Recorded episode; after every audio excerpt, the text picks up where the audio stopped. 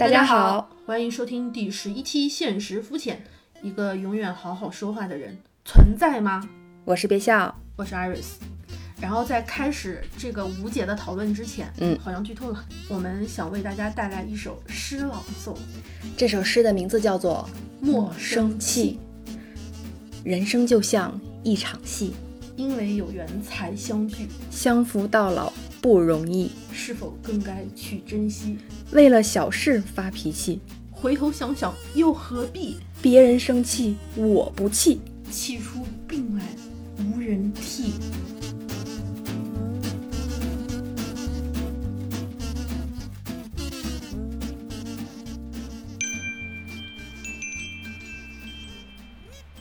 阿拉丁，你觉得永远能好好说话的人存在吗？阿拉丁本丁回答：应该不存在吧。但是阿拉丁本丁 想试着做一个好好说话的人。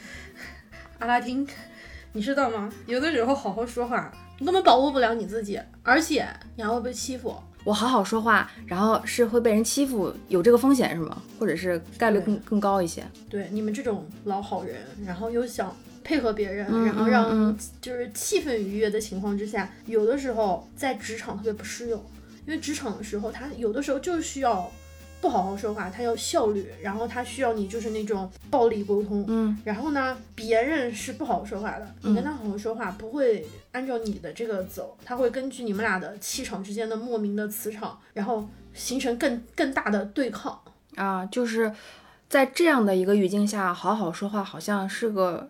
弱势弱势的那一方，那可不嘛！你说那个 Samuel Jackson 一个眼神给你，咻，对啊，然后你说你还用说话吗？不用说话，是吧？就好像是在某一些特定的和特殊的场合，不那么好好说话，反而才能有效的解决问题，或者是保护自己。对我最近就就就这感觉就就特明显，就是说你不能好好说话嘛？就这句话，它本身就不是好好说话。然后它有几种，就是什么，你好好说话，还有那什么，你好好说话，你好好说话好不好？就不一样的这种语调，然后都会让我有一种特别不一样的感觉。它不是那种纯文字性的，我看到自己去揣测，嗯嗯，而是这我不知道该怎么办。我真觉得，你好好说话，你好好说话，好好说话。就好好说话，你好欺负，be nice，然后你就会被撕啊。对，但是其实我想，我理解的意思是说，好好说话不代表所有的一切都是好说话，但是有可能，嗯，好好说话其实也代表了你的某一种温柔嘛。嗯，呃，温柔可能解决不了所有很奇怪的或者是很难以形容的那种。问题或者是困惑，还有幺蛾子，就像影视作品里面或者是文学作品里面吸引我们的角色，通常不是传统好人，对吧？嗯，就是反派为什么总会那么迷人？对，华妃比沈眉庄印象深刻。是的，对。但是你说她是不是不好好说话的一个非常典型的例子？华妃娘娘，对吧？她总是刻薄呀，或者是那种那种劲儿劲儿的那个样子。然后好像这样复杂又立体又多面的这种人物形象才觉得够真实，然后够饱满。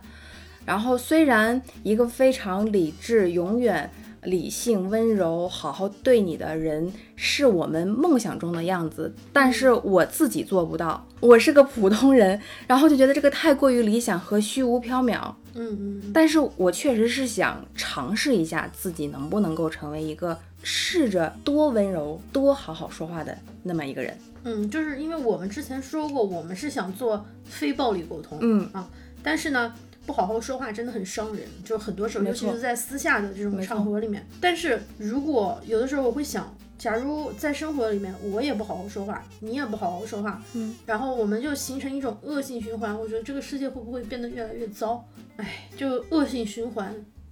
我也我也会这样，就是下意识的，但是可能是呃不同的场不同的场合说有不同的说话模式或者是语气语调，呃，在一些场合里面可能是不好好说话这样的一个模式是是个武器或者还是是是是药是良药，它能够解决问题啊，但是副作用也不是很大。但是如果他在生活中，呃，你对待你的亲人、朋友、爱人不好好说话，我时常会被这样的东西伤害到，就是被身边最近的人以这样的语气伤害到。然后我呢，我也是不自觉的脱口而出的也会伤害到对方，所以这个东西其实是这么多年一直挺困惑我的。我想跟你聊一下，就为什么我们和最近的人反而会更容易的控制不了情绪，然后伤害越深。而且我最近还有一个感觉是，你想王尔王尔德他好好说话吗？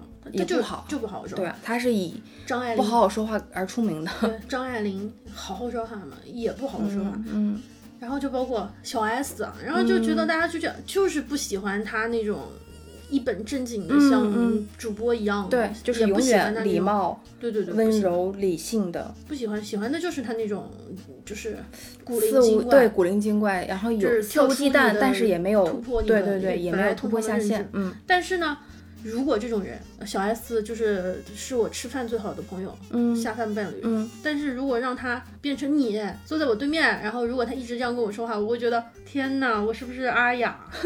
是不是会就如果是我的话，我可能生气倒不至于，但是我还挺难过的。我觉得应该会时不时吧，可可能就我自己想象，人家根嗯本不屑跟你做朋友。但是嗯如果你这样对我，我嗯，可能会换在我们俩个人的身上，可能是不是这是个玻璃心？不知道哎，所以我想跟你探讨，到底是这个问题到底出自出自何处？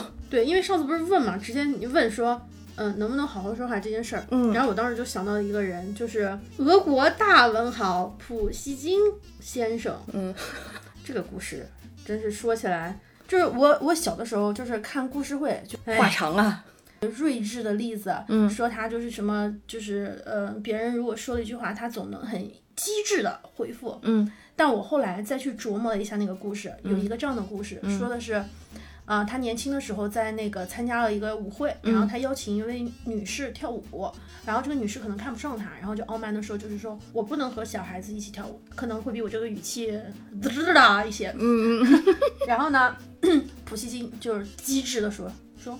哦，对不起，亲爱的小姐，我不知道，原来你的肚子里正怀着孩子。因为他说你不是不跟孩子吗？啊，那你不意思说你怀了呗？但我不是。嗯嗯嗯，然后他就走了。然后后来这个故事就在故事会和各种杂文报里面以各种形式出现。然后我我原来就觉得我好睿智哦，好机智啊，对，个。这女的先不好好说话的，所以回她是完全应该的。嗯嗯，后来我就想，一个你主动去邀请别人跳舞，是你主动的嘛？那别人拒绝你，不是你活该嘛？对吧？你你还在那儿，你怀孕了，就是而且是就是这种这种。这种指责是非常要命的。你指责人家只是说我不想跟一个年轻人跳舞，然后你就说人家怀孕了。我天呐，我觉得你好像就是在当时那个场景，一个年轻的小姐，对啊如果被被在这种被说为你是一个孕孕孕妇或这样的形象，这是刻薄什么机智、什么大文豪，我当时就想，然后我就说，我说我就去搜一下他的生平，我说我倒要看看这个人到底有多睿智，嗯然后我就说看了一下，然后当然其实这下面一段是我没有对他进行系统的研究，我只是嗯。看了一下他大概的生平，嗯，说他一辈子啊，一直就是因为跟各种人不对付，一生决斗过三十多次，呃，一七九九年出生，只活了三十八岁，最后还死死在决斗里面，他，活了三十八岁，三十八岁里面跟决决决斗了三三十多次。次，嗯，这这可能还是那种生死决斗，还不算那种在路上你推我一下，我推你一下那种。嗯嗯然后说他婚姻也不是很幸福，最早呢就是说他他一直就是嗯各种不是很顺利吧。然后他娶了一个当时的名媛，可能我觉得是理解成圣彼得堡的陆小曼。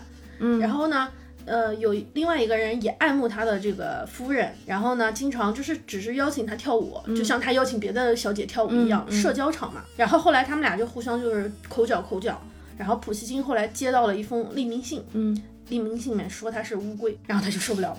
然后他就说，他说，他说我要跟这个这个保皇党，就是追他太太、跟他太太跳舞的这个人要决斗。嗯，然后呢，结果腹部重伤，然后就死了。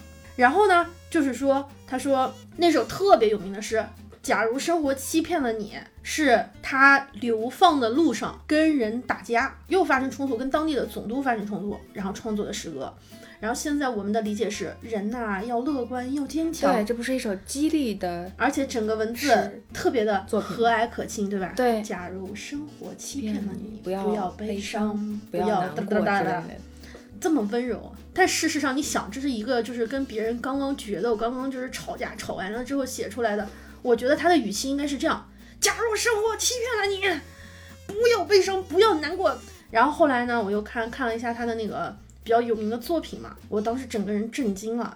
他那个最有名的那个尸体小说叫做《叶普盖尼奥列金》。嗯啊，这部这部就是是非常有名的，就是文学尸体小说。嗯，但是我不懂俄语，我不知道从俄语的文学文字的角度，它是不是非常好的作品。嗯但是我就是看了那个情节之后，我觉得简直就是普希金本金。他说哈，这个奥涅金都是金字辈的，这个奥涅金。他也是，就是特别有特别有学问，然后但是就是心情不太好，脾气也不太好。他和一个年轻的诗人连斯基成为了就是好朋友，嗯然后一起去乡下。乡下这户人家呢，有一个老太太和两个女儿，然后他的那朋友好基友呢，爱上了二女儿。然后两个人就是都非常相爱，两个年轻人，大女儿爱上了他，在我们看多好呀，对吧？一个爱老大，一个爱老二，然后两个人就是正好一对一嘛。结果他就觉得，他说你爱我，所以我不爱你，但我不爱，就是他我不爱老大没关系，我我可以拆别拆别人的 CP 呀、嗯嗯，然后他就把老二啊，他就去追老二，然后把他的朋友气得要死。然后呢，他就跟他朋朋朋友不好好说话，两个人后来就误会了嘛，决斗。然后他把他好朋友给打死了。然后呢，这个奥涅金就开始就是流浪江湖，就是等到良心谴责。整个人一直后悔之后，等再回到圣彼得堡，他看到那个老大他们家那个大女儿儿的时候，他又发现她嫁给了一个年纪特别大的老将军。嗯，然后他说：“哦，原来我还爱着你。”然后那个老大说：“可可可算了吧，你麻烦你了。”可不必。对，大可不必。然后拒绝了他，就是而且那个老大还说：“请我求求你了，你放过我吧。啊，就是是这样一个故事。嗯然后我说：“这不就普希金吗？就你就不能好好说话吗？然后就是就一定要就拆别人 CP，然后自己明明就是口是心非，正话反说，是吧？啊，然后就完全就是一个就是最后他他也是就是决斗啊什么，太像普希金的生活了。那我我就真觉得，我就说这个人啊，我每次一想我要就是不好好说话嘛，当然我们没有那个决斗的环境，嗯嗯，但其实每次跟人说话不就像是一场决斗，好像你非要争争一个就是就是你输我我赢你输你赢我输，对，然后我就觉得，嗯，就是你说不好好说话，我满脑子里面都是他不好好说话和他所有文学笔下的这个作品给我的这种不好好说话的印象。当然，我要特别说一下，嗯我没有认真的看完那个书啊对我也没有看过他所有的作我们只是针对这个框架对，框架只是肤，浅的了解一下，就是说这个人物角色给我的感受。嗯我说我身边要是有个这样的人，我就不理他，我也不知道我还能做什么。啊，对，只能好像就只能是远离远离这样这样的人只只能我只啊，能不是不是补习金和这部作品啊，就是生活中如果类似的这样的人，我觉得我真的要远离他。这种人越远越好。然后其他的，你比如说，就好多有名的人，什么马克吐温，嗯啊嗯王尔德，之前我们说的那个张爱玲啊，然后钱钟书、杨绛，就包括还有那什么，哦，还有那个故事说那个冰心啊，嗯。冰心因为看不上林徽因嘛，他们俩之间就是，然后冰心写了一份那个一篇文章讽刺林徽因，叫做《我们太太的客厅》，嗯。一千多字吧，小短篇小说，然后就是各种用那个语气去就戳他。嗯后来林徽因嘛，干脆不说话，直接让就是回赠了一坛醋，然后就你懂的，就是女人之间的 打翻了醋坛子，对很高级的。然然后后来他还在那个信里面称那个冰心为 icy heart。不好好说话，我能给你，我能给你举出 N 多例子来。而且有不同的表现形式，就是不同的人的风格来展现他们自己不好好说话的模式。对，当然，我们刚才聊就是一些文人的这些趣事啊，嗯不是不是针对人本人啊。如果有喜欢他们的读者或者是呃粉丝的话，不要介意，我们只是说这个模式，我不是针对谁，嗯我对我就是针对谁他。真的不是这个意思啊。然 后你看我们俩这就是典型的好好说话怂。对，怂怂了，我怕就是万一有人忠忠实的读者怎么办？哎，我跟你说，如果真的是真实的读者读者，我就看不见。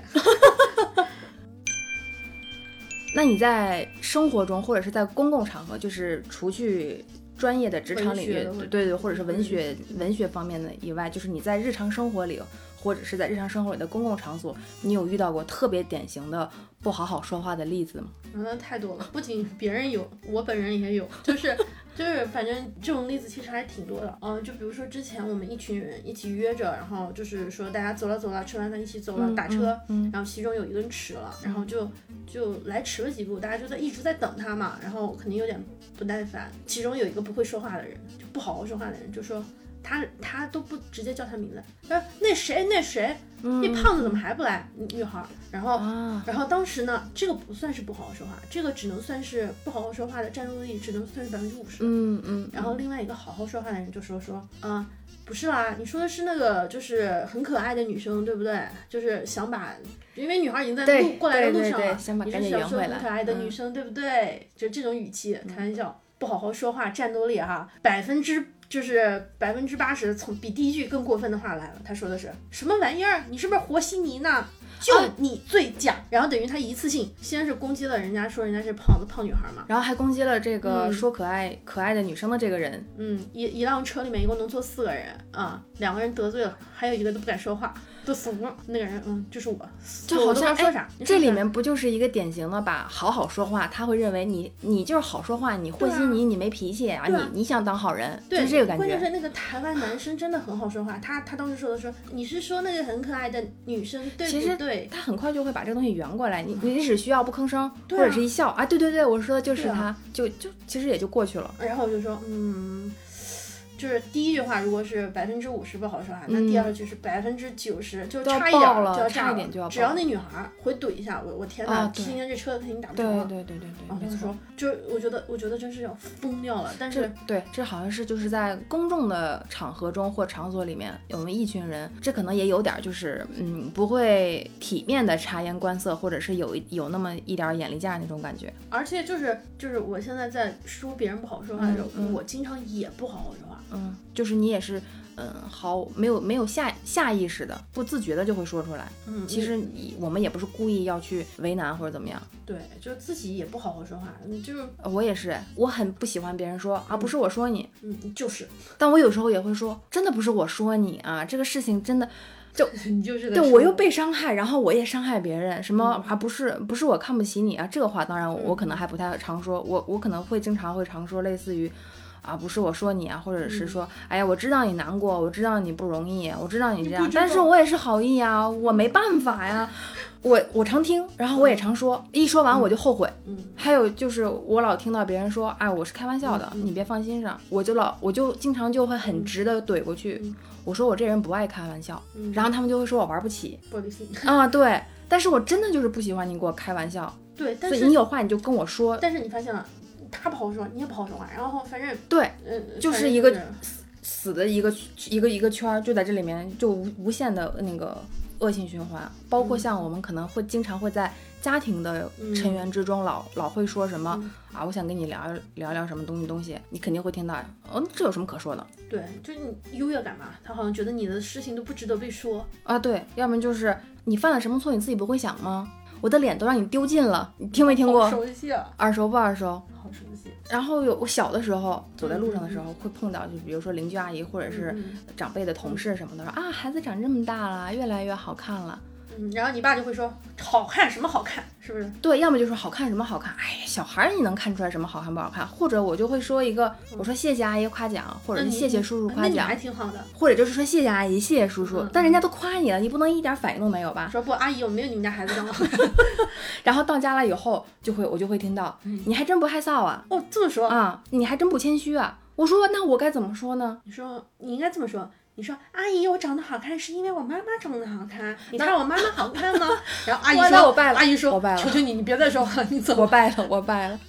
我经常还有就是，呃，父母之间也不是特别会好嗯好沟通，然后经常会就是说的彼此之间就会互相怼着说话啊嗯。做家务的时候我帮你吧，然后对方就会回一个啊不麻烦你了，我自己就行。你完全可以说那个我自己可以，或者说那你帮我吧，嗯或者说我不想干你你来干都可以。那你为什么一定要阴阳怪气的说一句我我不劳烦你，我太有这个小剧场了。你你你你我自己就行。对然后你吃东西了吗？你喝药了吗？你喝水了吗？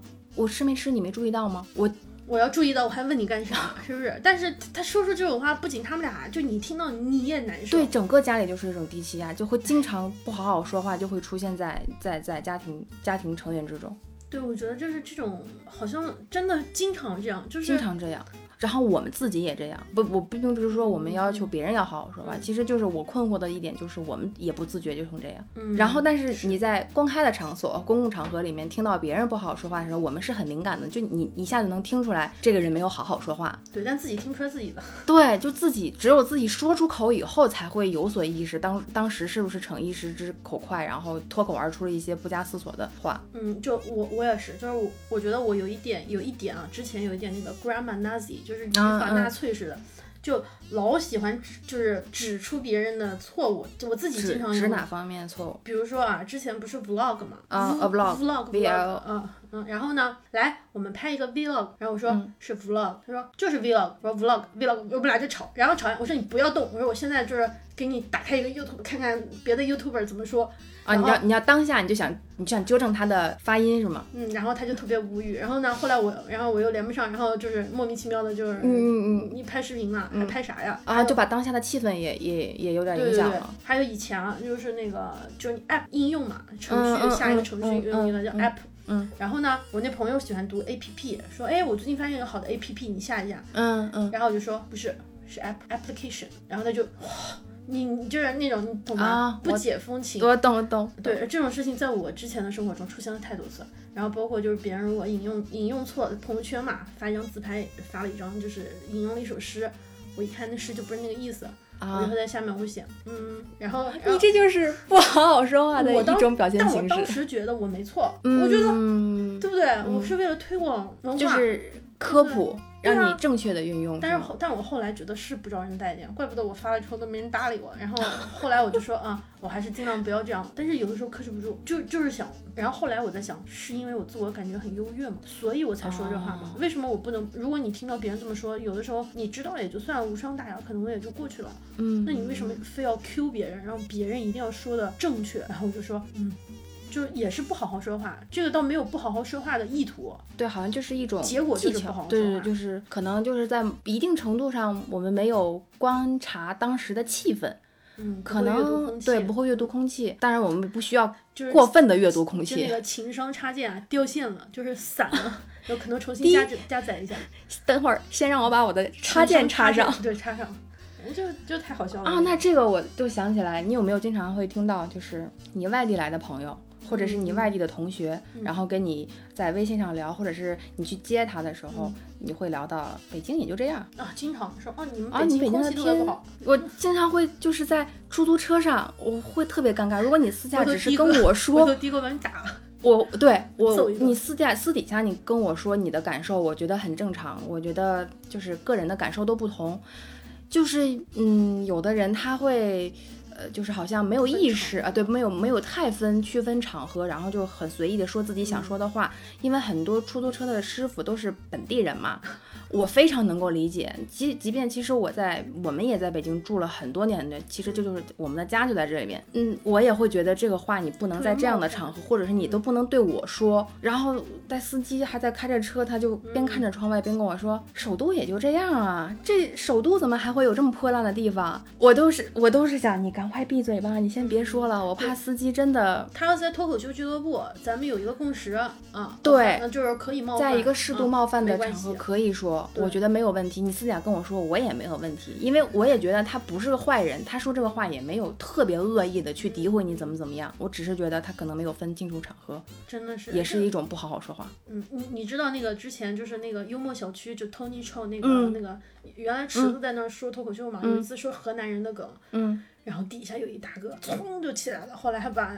就要要要揍池子。然后哦，我们好像听说这个事情。对我跟你说，就是我觉得就是脱口秀分好多种啊，就是嗯北京的脱口秀，尤其是就是像那种跟小众，不是上电视的电嗯上媒体的这种，它其实冒犯程度真的很深。我们去听过几次线下，非常的冒犯，嗯嗯然后每次就直接调侃你，坐前几排你就啊，对，接受调侃，对，你要但是随时做好那个准备。但但我觉得就是你说，假如他不冒犯我，那我来看这个还有什么意义，对不对？好像他们的特色之一就是，对啊，我觉得脱口秀就是单口喜剧，至少它就应该来让我感觉到有点不舒服。嗯呃，当然可能也是我个人的一个感受。嗯嗯嗯，但是如果你不觉你觉得这样不好，那你就不要去听。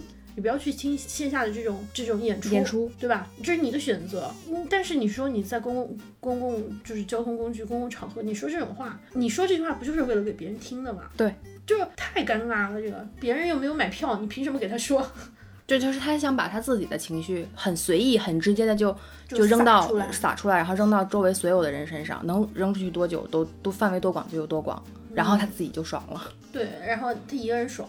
啊，这其这样的人也包括我们自己。呃，对我自己也是。当然对对说话有的时候是有意识，有的时候没有意识，但是就会这样不好好说话。是，你有没有那种好好说话，真的让你如沐春风，就觉得啊、我也能接受观点，然后是有营养的一句话。当然，有些就是纯情绪上的，我好喜欢你啊，我怎么样，谢谢啊，这种除外，能让你觉得有建设性的意见，嗯并且同时你会觉得他是好好说话、有嗯效率的。我有我有一个朋友，就是我们俩聊过针对于追星和粉丝这个事情，这这个这个这个事情上，我们俩聊过。其实我自己吧，其实还挺挣扎和纠结的，很困惑的。我不是那种传统的就是追星粉，嗯或者是我是一个有专门的偶像要去去去一个专职的的粉丝。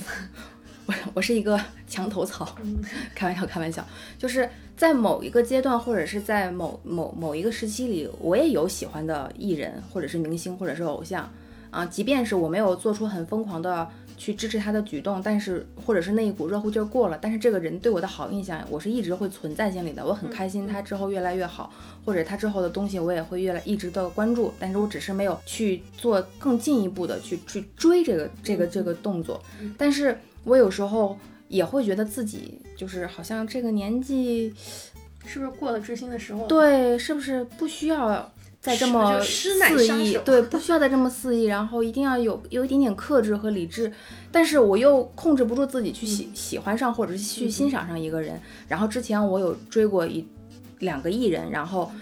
CP 是吗？对，或者他们就是剧里面是是一个 CP，然后我我就是默默的在在用，只是自己在追，但其实也挺也挺憋的。一方面我是觉得，对，一方面觉得可能这个东西还是自己太私人化了，那就自己自己消化吧啊但是另一方面，我就觉得太太喜欢，太喜悦了，这个心情，我想我想我想发出来，对他想分享出来，然后就会听到这样的声音跟我说，他说你好闲啊，嗯你还有时间追星，或者就是说啊，你都你还你都这么大年纪了，然后你还要追比你很小很多的人吗？怎么师奶就师奶就不能追？说的是没错，但是我就挺沮丧的。我他一下子就把我又退回到我自己的圈子里，我是那我还是自己消化吧，我还是不要说了，不要给大家造成困扰了。但我还是心里有憋着一一股股东西。然后我这个朋友呢，他有时候就会聊到你最近有追什么喜欢的艺人吗？有比较欣赏的艺人吗？我就会很还是很节制、很克制的说啊，我最近比较欣赏有两个人。哦，他就能把这个对话进行下去。他就说，哎，那你发给我看一下，我也想看看你喜欢的人长长得是什么样子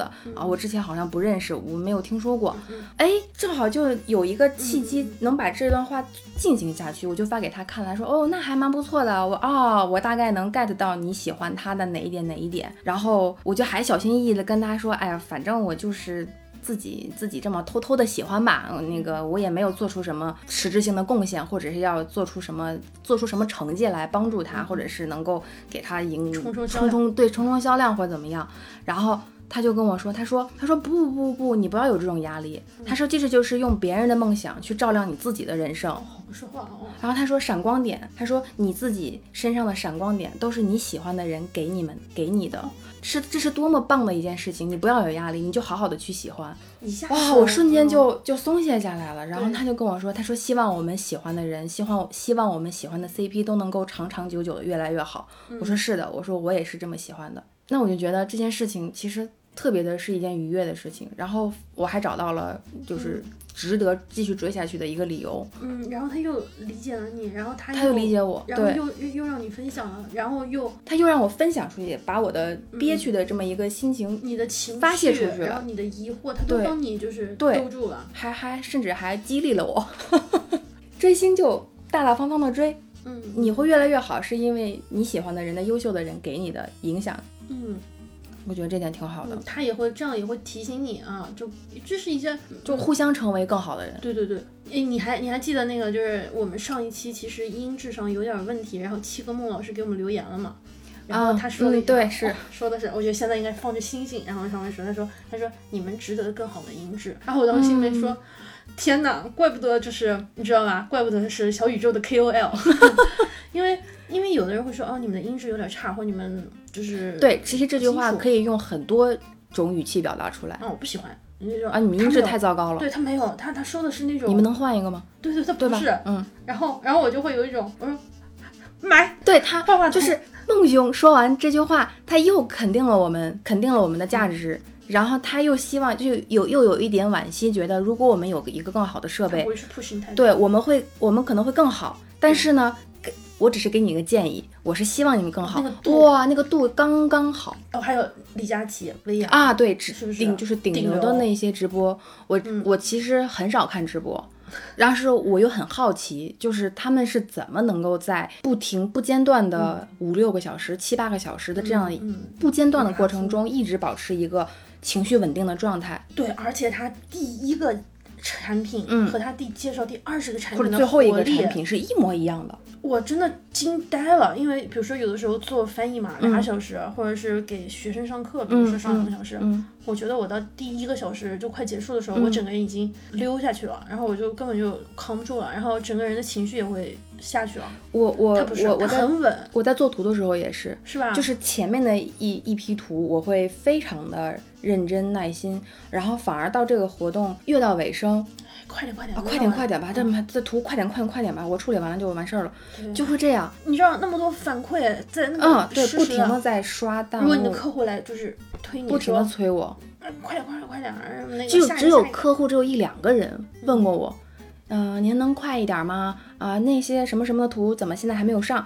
只是偶尔的一两个这样的问题，都会把我弄炸掉。我心里就想，好着急，心里 你不知道我一个人处理这些东西有多么多么的难，多么多的辛苦吗？你还在催我。但是你想想，那些顶流的直播们，他们能够在那么长的时间里面介绍那么多产品，然后还保持一致的喜欢这么多年，然后再能够面对任何奇奇怪怪的问题，有些问题其实对我对于我们来说还挺挺挺弱智的，对吗？或者是就挺简单的问题，你自己不会看吗？嗯。但是他们就很礼貌，很很稳定，或者包括如果现场出了哪一个产品没有对上，或者是价格有点问题，如果我是我的话，我看的时候我都会慌，但是他们就非常的，嗯嗯，就是一点慌乱都没有，嗯。啊，那你处理一下，嗯嗯，那你帮我怎么怎么样，就一脸震惊，因为直播他还要看到你的情绪，不光是说我们要是听到声音或者是自己，嗯可能还看不到，我特别佩服，这就也是好好说话的最高境界吧。对啊，就那种这种感觉就是非常的，就是他又让我想想买东西，嗯，然后呢，就是达到了他要达到的效率，对，同时照顾到了我的情绪，一方面是调动了我的情绪，嗯，另外一方面还要照顾那么多人的情绪。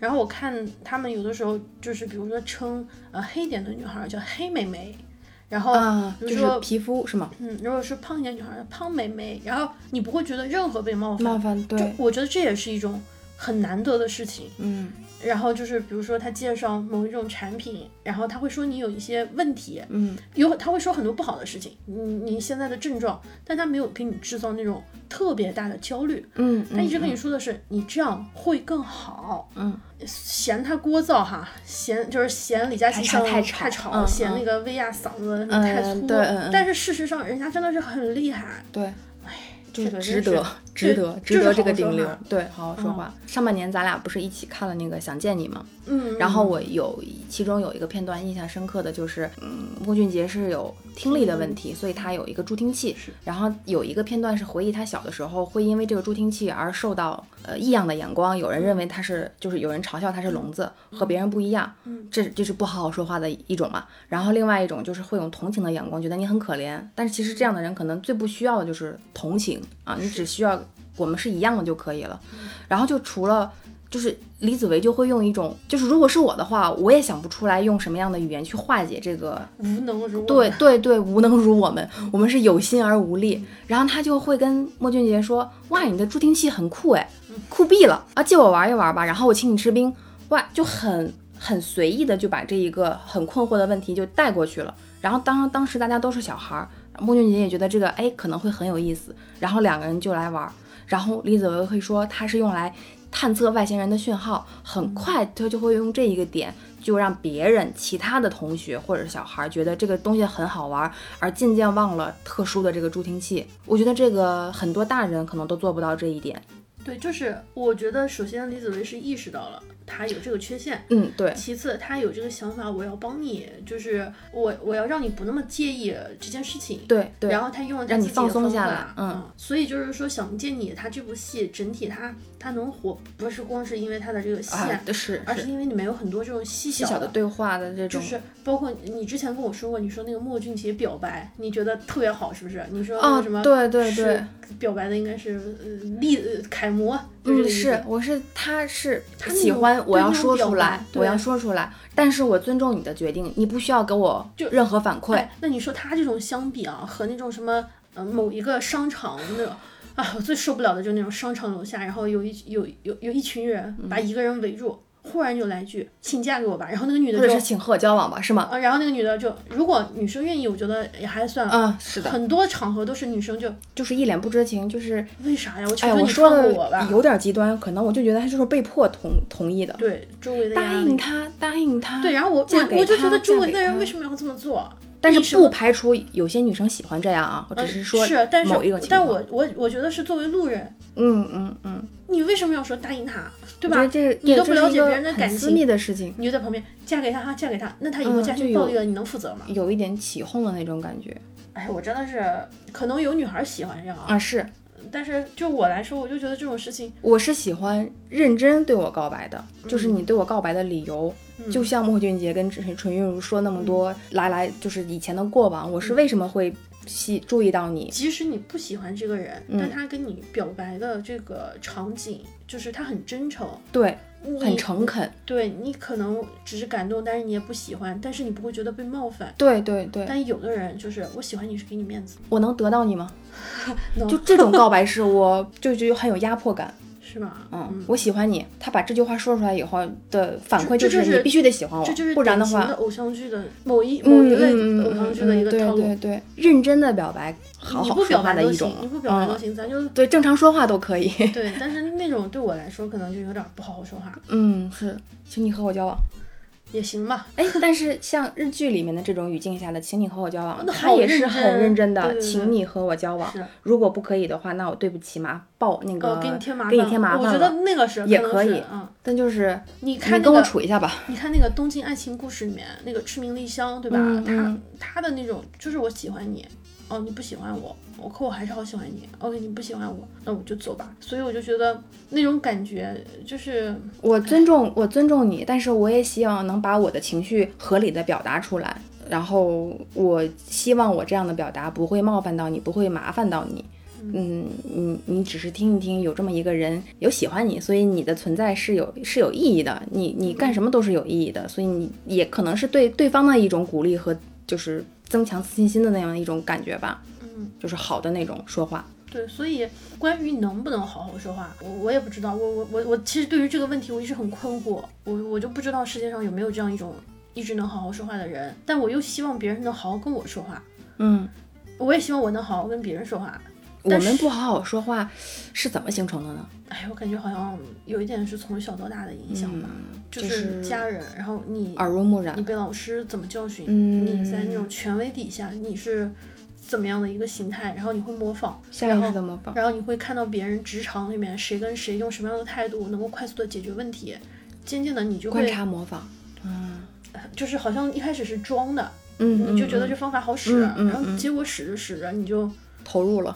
以以假乱真，就嗯，真真假假，然后你就变得不好好说话了。对我，我真的特别困惑，我到现在为止我都没有都没有想清楚这件事情。包括我们俩聊过这个问题嘛，嗯，对。我们聊完之后，我们还是还是会陷入还是不清楚，对，还是在这个困惑里面。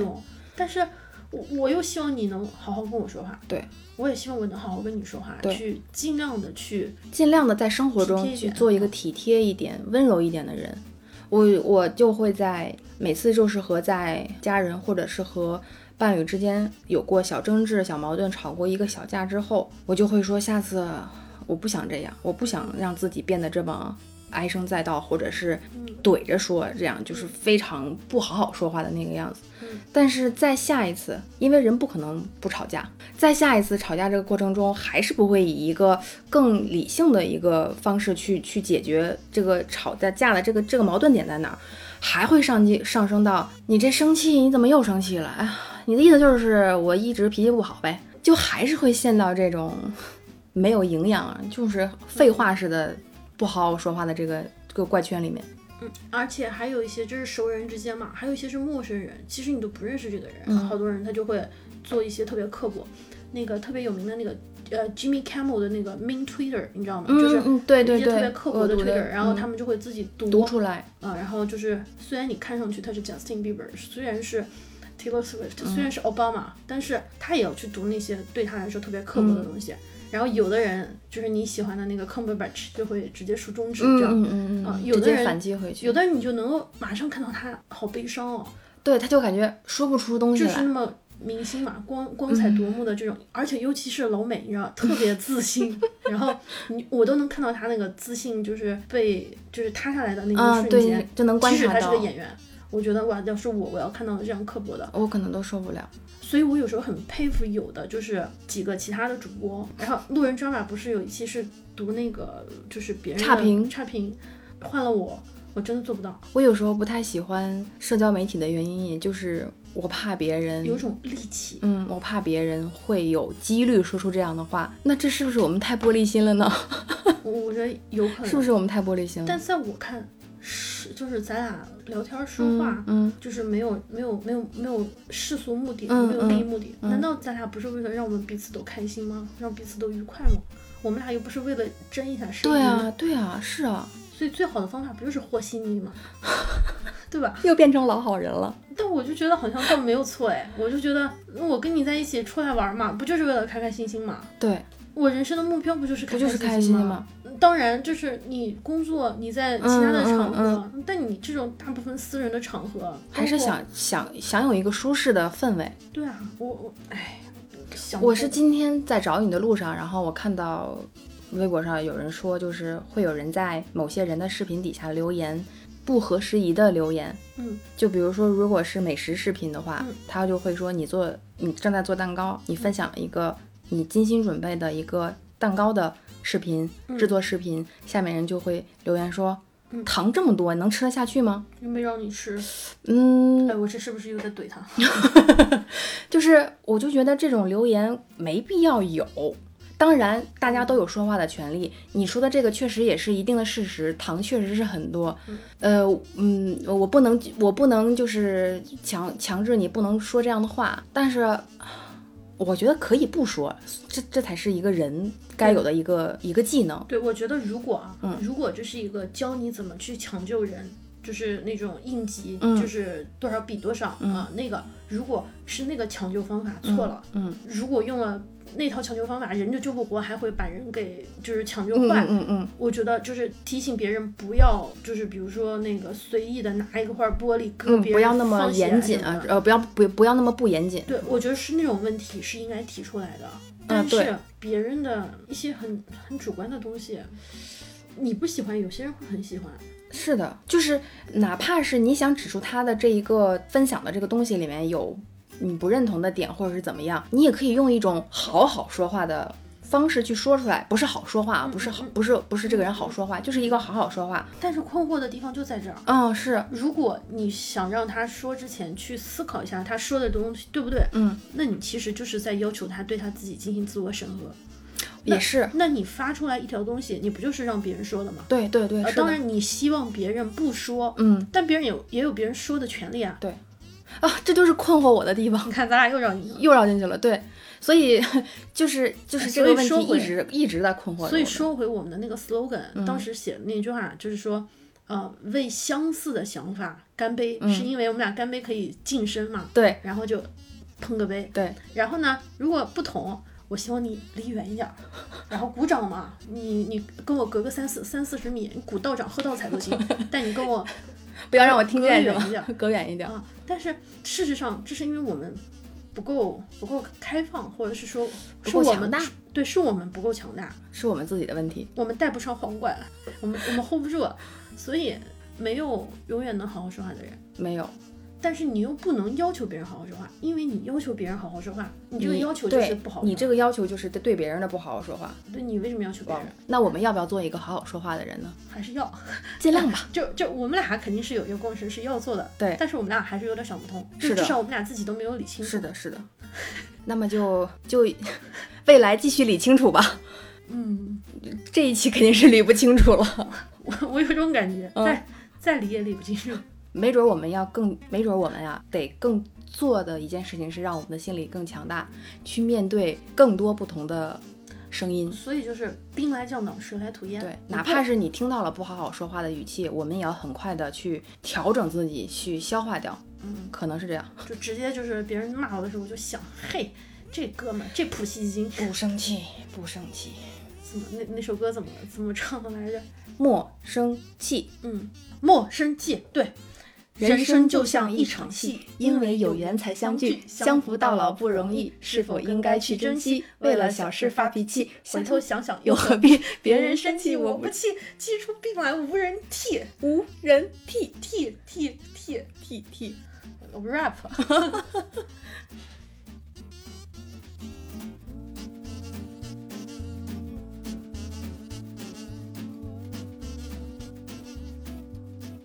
这是一档为相似的想法干杯、为不一样的观点鼓掌的播客，肤浅记录我们的日常所见和个人化感受。你可以在苹果播客、Apple Podcast、小宇宙 App、喜马拉雅、Pocket Cast 平台上搜索“现实肤浅”进行收听和订阅。订阅后可以第一时间收听节目。如果你有任何想法，欢迎随时反馈给我们。我们的微博与微信账号都是“现实肤浅”，欢迎你来说说话。如果你喜欢我们的节目，别忘了在苹果播客给我们五星好评，或者在小宇宙上给我们留言。要是你愿意分享给朋友，我们在这边远程给你鞠躬啦！鞠躬，愿我们保持沟通。共同讨论。